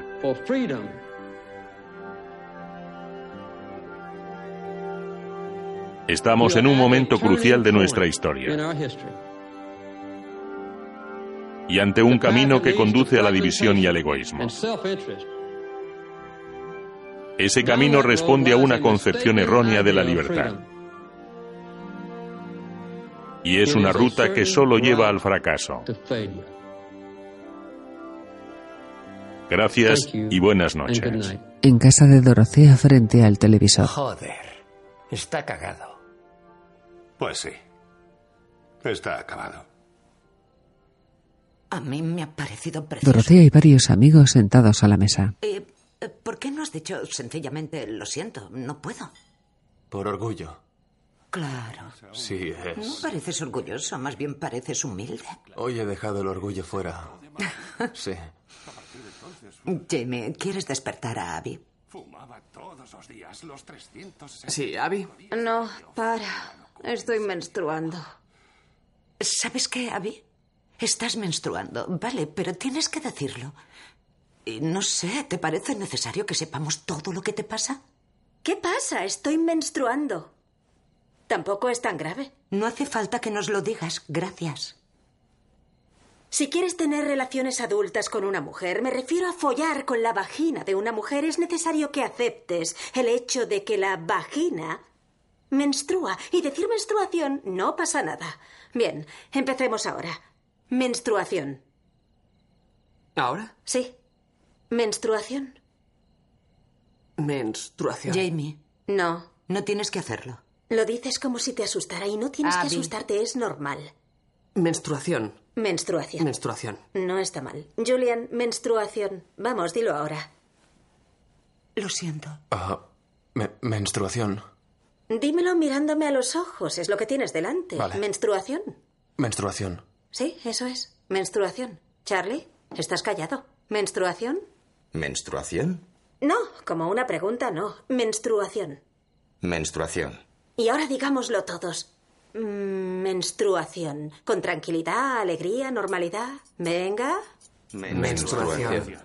Es vulgar, Abby. De eso nada, no es vulgar, es algo muy creativo y emocionalmente transformador. Y el sexo durante la menstruación puede ser muy placentero para la mujer, incluso a veces reduce el dolor menstrual. Eh, Jamie, otra cosa, nunca tengas sexo solo con la vagina, tenlo con toda la mujer. Eso Oh, ¿tú no tiene nada que ver con el tema del que hablaba, pero es verdad. Gracias. La primera vez que me vino el periodo, estaba viendo. Alguien voló sobre el nido del cuco con un chico. Y. Bueno, le dije que tenía que irme y fui al supermercado y compré una caja de tampones, leí las instrucciones de la caja y me puse uno. Julie. Y no se lo dije a mi madre, ni me preguntó, así que no importa. Pero me quedé sin ver el final de la peli. A Jack Nicholson le hacen una lobotomía y el gigantón indio le asfixia con una almohada para que pueda ser libre. Qué bonito. Muy bien. Sí, Hablemos de otra es. cosa. ¿Os A los importa? 14 años practiqué sexo por primera vez. Julie. Julie, por favor, cielo. Una noche decidí que quería perder la virginidad. Me daba igual con quién. Julie, Yo- cálmate, por favor. Calla, déjala hablar. Elegí a un tío que no conocía en una fiesta y fue más bien lamentable. En su furgoneta, que estaba aparcada en la calle. Se escupió para lubricarse. Dios mío, qué desagradable. Pero llegué a casa antes de la hora tope. La furgo olía a hierba y a meados. Dios. Por Dios. Es increíble. Pues sí que. Muy bien. em, dejémoslo aquí. ¿De acuerdo? Gracias por venir. Las chicas os acompañan. Gracias a todos por venir. En la cocina, Jamie y su madre. Jamie, tenemos que hablar. Están pasando muchas cosas, ¿vale? Y yo solo quiero saber qué está pasando contigo. Sé que estamos enfrentándonos a muchas cosas. Mamá, yo me estoy enfrentando a todo ahora. Tú no te estás enfrentando a nada. El joven se marcha. A oscuras, Julie escala por el andamio. Abre la ventana del cuarto de Jamie. El joven se sienta en el borde de la cama. Ella entra en la habitación. No puedo creer que hayas contado todo eso. Tengo derecho a decir lo que quiera. Van a pensar que eres una... Se harán una idea equivocada de ti. ¿Qué? ¿Que soy una puta? ¿Eso es lo que crees?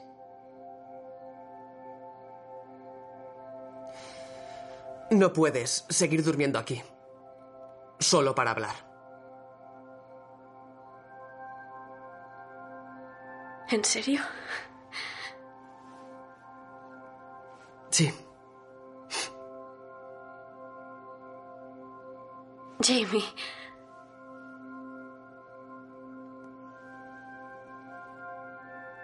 Lo siento.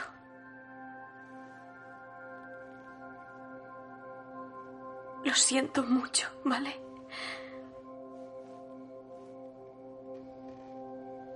Oye, salgamos de aquí. Recorramos la costa como como dijiste que haríamos. Los dos solos. Por la mañana, en la cocina, Dorothea lee una nota sobre la mesa. Mamá, Julie y yo cogemos el coche. Vamos a recorrer la costa para salir de aquí. No te preocupes por nosotros. Por una carretera junto a la costa, Julie conduce un coche sonriente. Jamie viaja en el asiento del copiloto. En la orilla del mar, Julie camina entre las rocas. Jamie la espera sentado en una roca. Ella se acerca. Anochece. Los jóvenes circulan de nuevo por carretera. Atraviesan un túnel.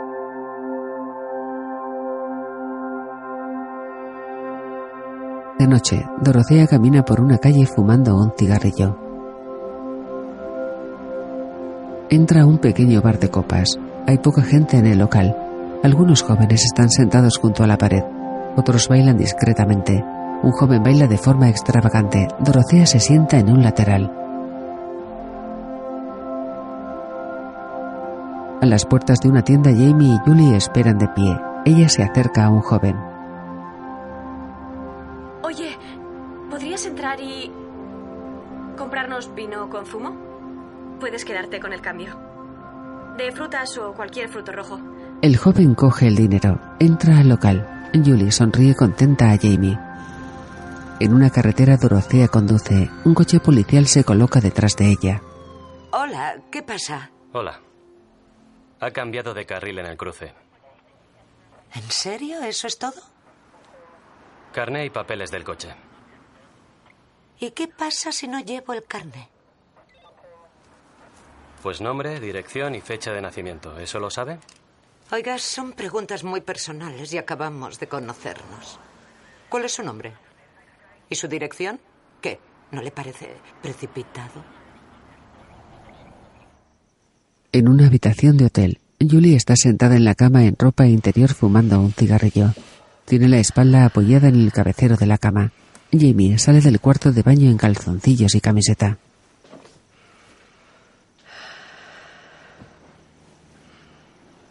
Él se sienta al borde de la cama, de espaldas a Julie. Yo te quiero.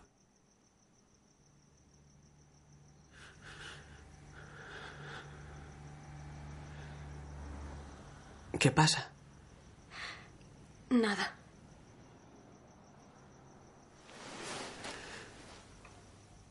Dímelo. Julie da una calada al cigarrillo. Agacha la cabeza. Creo que te aprecio demasiado para hacerlo contigo. Sé que es extraño. Lo siento.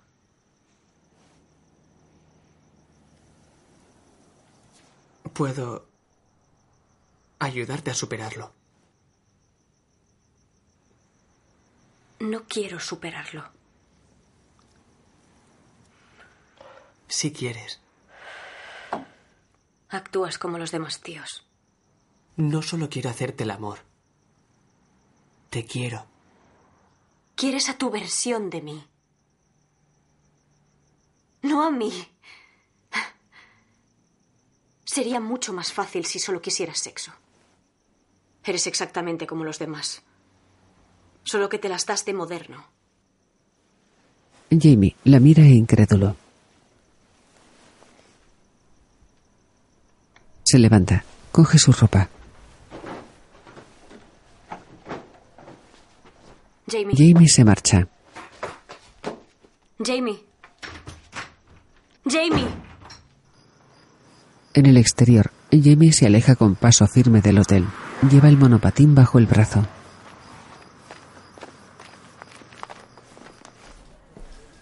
En un pasillo de una comisaría de policía, Dorotea está sentada en una silla con el respaldo pegado a la pared. Mira inquieta hacia los lados. Abby se acerca por el pasillo. Se sienta en una silla al lado de Dorotea. Esta gente no tiene sentido del humor. William, Dorotea y Abby se alejan por el pasillo. En la habitación de Dorotea ella está sentada al borde de la cama. Abby se acerca con un vaso de agua. Se lo entrega. Dorotea bebe. Abby se sienta a su lado. Parece que tener un hijo sea lo más difícil que hay. Sí. Por mucho que le quieras, acabas bastante jodido. Amanece. En una carretera, Jamie camina por el arcén con el monopatín bajo el brazo. En la cocina, William y Abby desayunan. Entra Dorothea. Esto es sanísimo. Hola. Hola. Julie me ha llamado. Estaban en San Luis Obispo. No sabe dónde está él. No le encuentra. Yo, ¿Podrías llevarme? Sí, claro. ¿Hasta allí? Sí. Vamos. ¿Quieres venir? Sí. Abby sale corriendo de la cocina. En el coche, William conduce por la carretera junto a la costa. Dorothea viaja en el asiento del copiloto. Abby en el asiento trasero.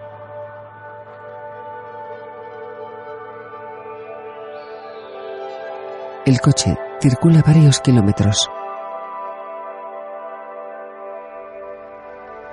Frente al hotel de carretera de Julie, William aparca el vehículo. El edificio de una planta consta de varias puertas que dan acceso exterior a las habitaciones. Dorothea llama a la habitación de Julie. Ella abre.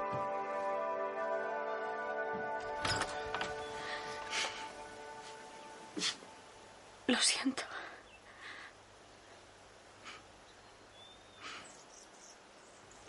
Ha vuelto.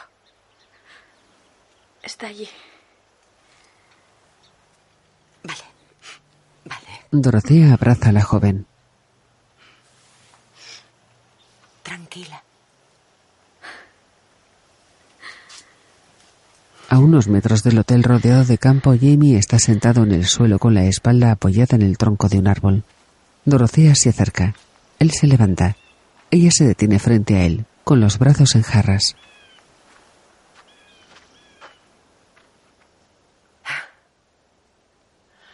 Mira, ah, Julie es una mujer muy complicada. Sé que esto es difícil, pero admiro tu fuerza. Da igual. Él se aleja. Su madre le sigue.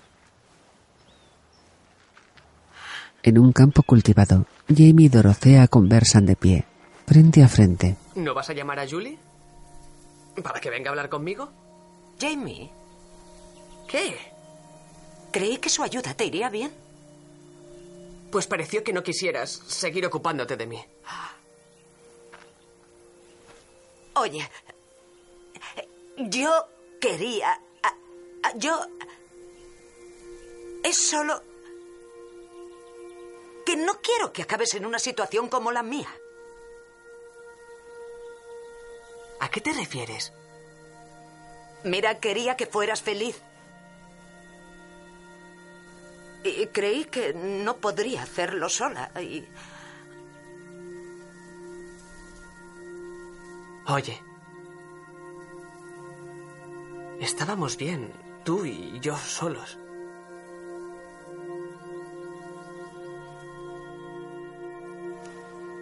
¿Sí? Sí. Ella sonríe. De noche, en la habitación del hotel todos cenan comida china en envases de cartón. Julie y William están sentados junto a una mesa. Abby y Jamie a los pies de la cama. Dorothea enciende una radio.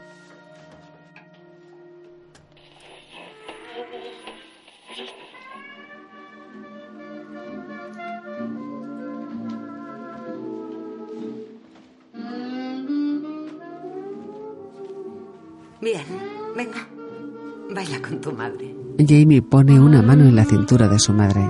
Se entrelazan la otra mano. Bailan.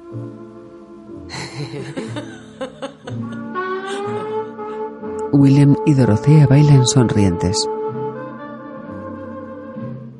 Jimmy saca a Julie a bailar, la coge por la cintura, entrelazan la otra mano, se balancean al ritmo de la música. Julie esboza una sonrisa.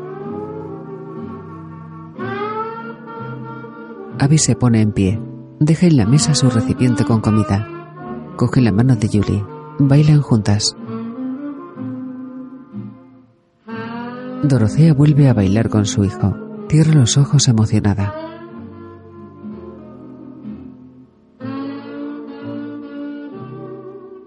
De día, en el exterior, William arranca el coche. Con él viajan Abby y Julie. Jamie y su madre se acercan al vehículo. Adiós. Adiós. Adiós. Adiós. Adiós. Vale. adiós. El coche se aleja. Dorothea y su hijo lo ven partir. Ellos permanecen de pie, uno al lado del otro.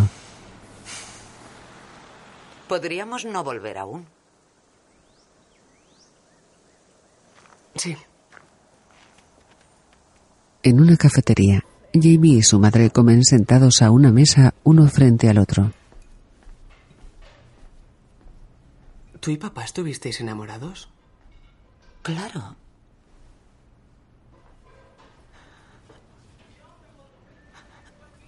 Um,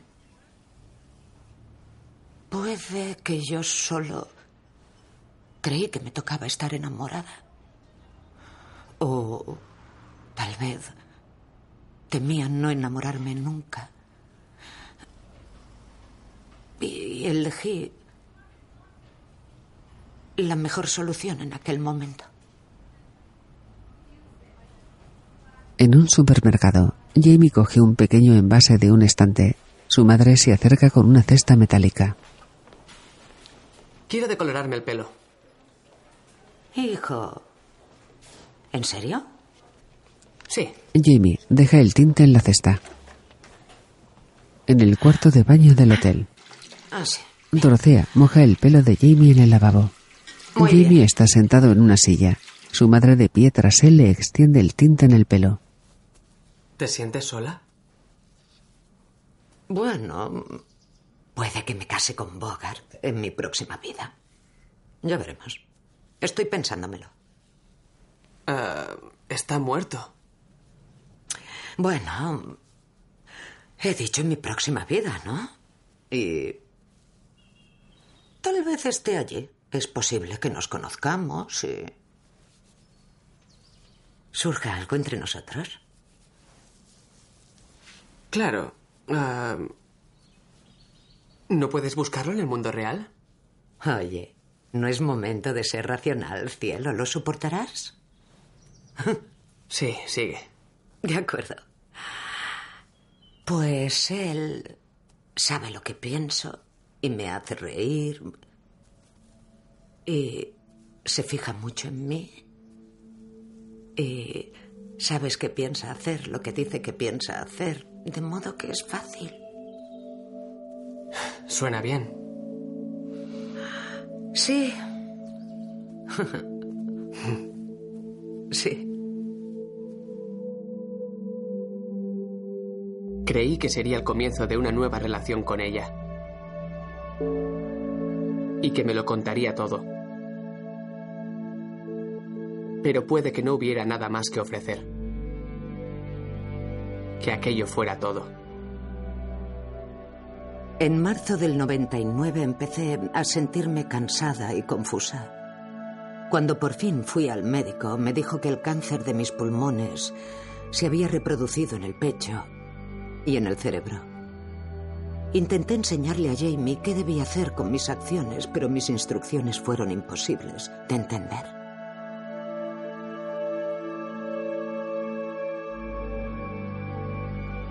Hasta luego.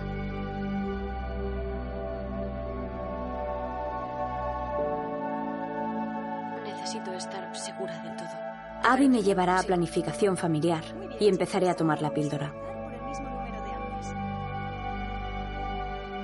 Iré a la Universidad de Nueva York y perderé el contacto con Jamie y Dorothea. Y dejaré de hablarme con mi madre. Me enamoraré de Nicolás. Nos mudaremos a París y decidiremos no tener hijos. Me quedaré en Santa Bárbara. Dentro de solo dos años me casaré con Dave. Un mes después de casarme, Carlota se morirá. Y una semana más tarde, Max también se morirá. Trabajaré en mi garaje y haré exposiciones en galerías locales. Contra el consejo de mi médico, me quedaré embarazada. Cuando tenga 34 años, tendré dos hijos. Viviré con Dorothea un año más. Y luego abriré una tienda de cerámica en Sedona, Arizona. Me casaré con Lori, una cantautora. Nos divorciaremos al cabo de un año. Luego conoceré a Sandy. Y seguiré con mi cerámica. Mi madre conoció a Jim en 1983. Vivirán juntos hasta que ella muera. Cada año por su aniversario, él le pagará un viaje en un biplano. Años después de perderla, por fin me casaré y tendré un hijo. Intentaré explicarle cómo era su abuela. Pero será imposible. En un aeropuerto, despega un aeroplano pilotado por Dorothea. Sobrevuela la costa y la ciudad.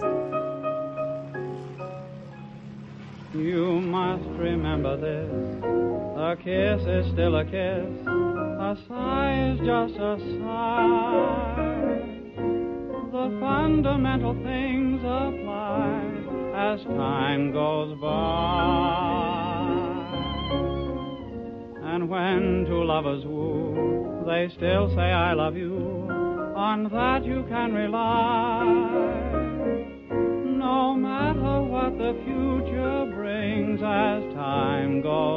Escrita y dirigida por Mike Mills. Producida por Mega Ellison, Ann Kerry y Yuri Henley.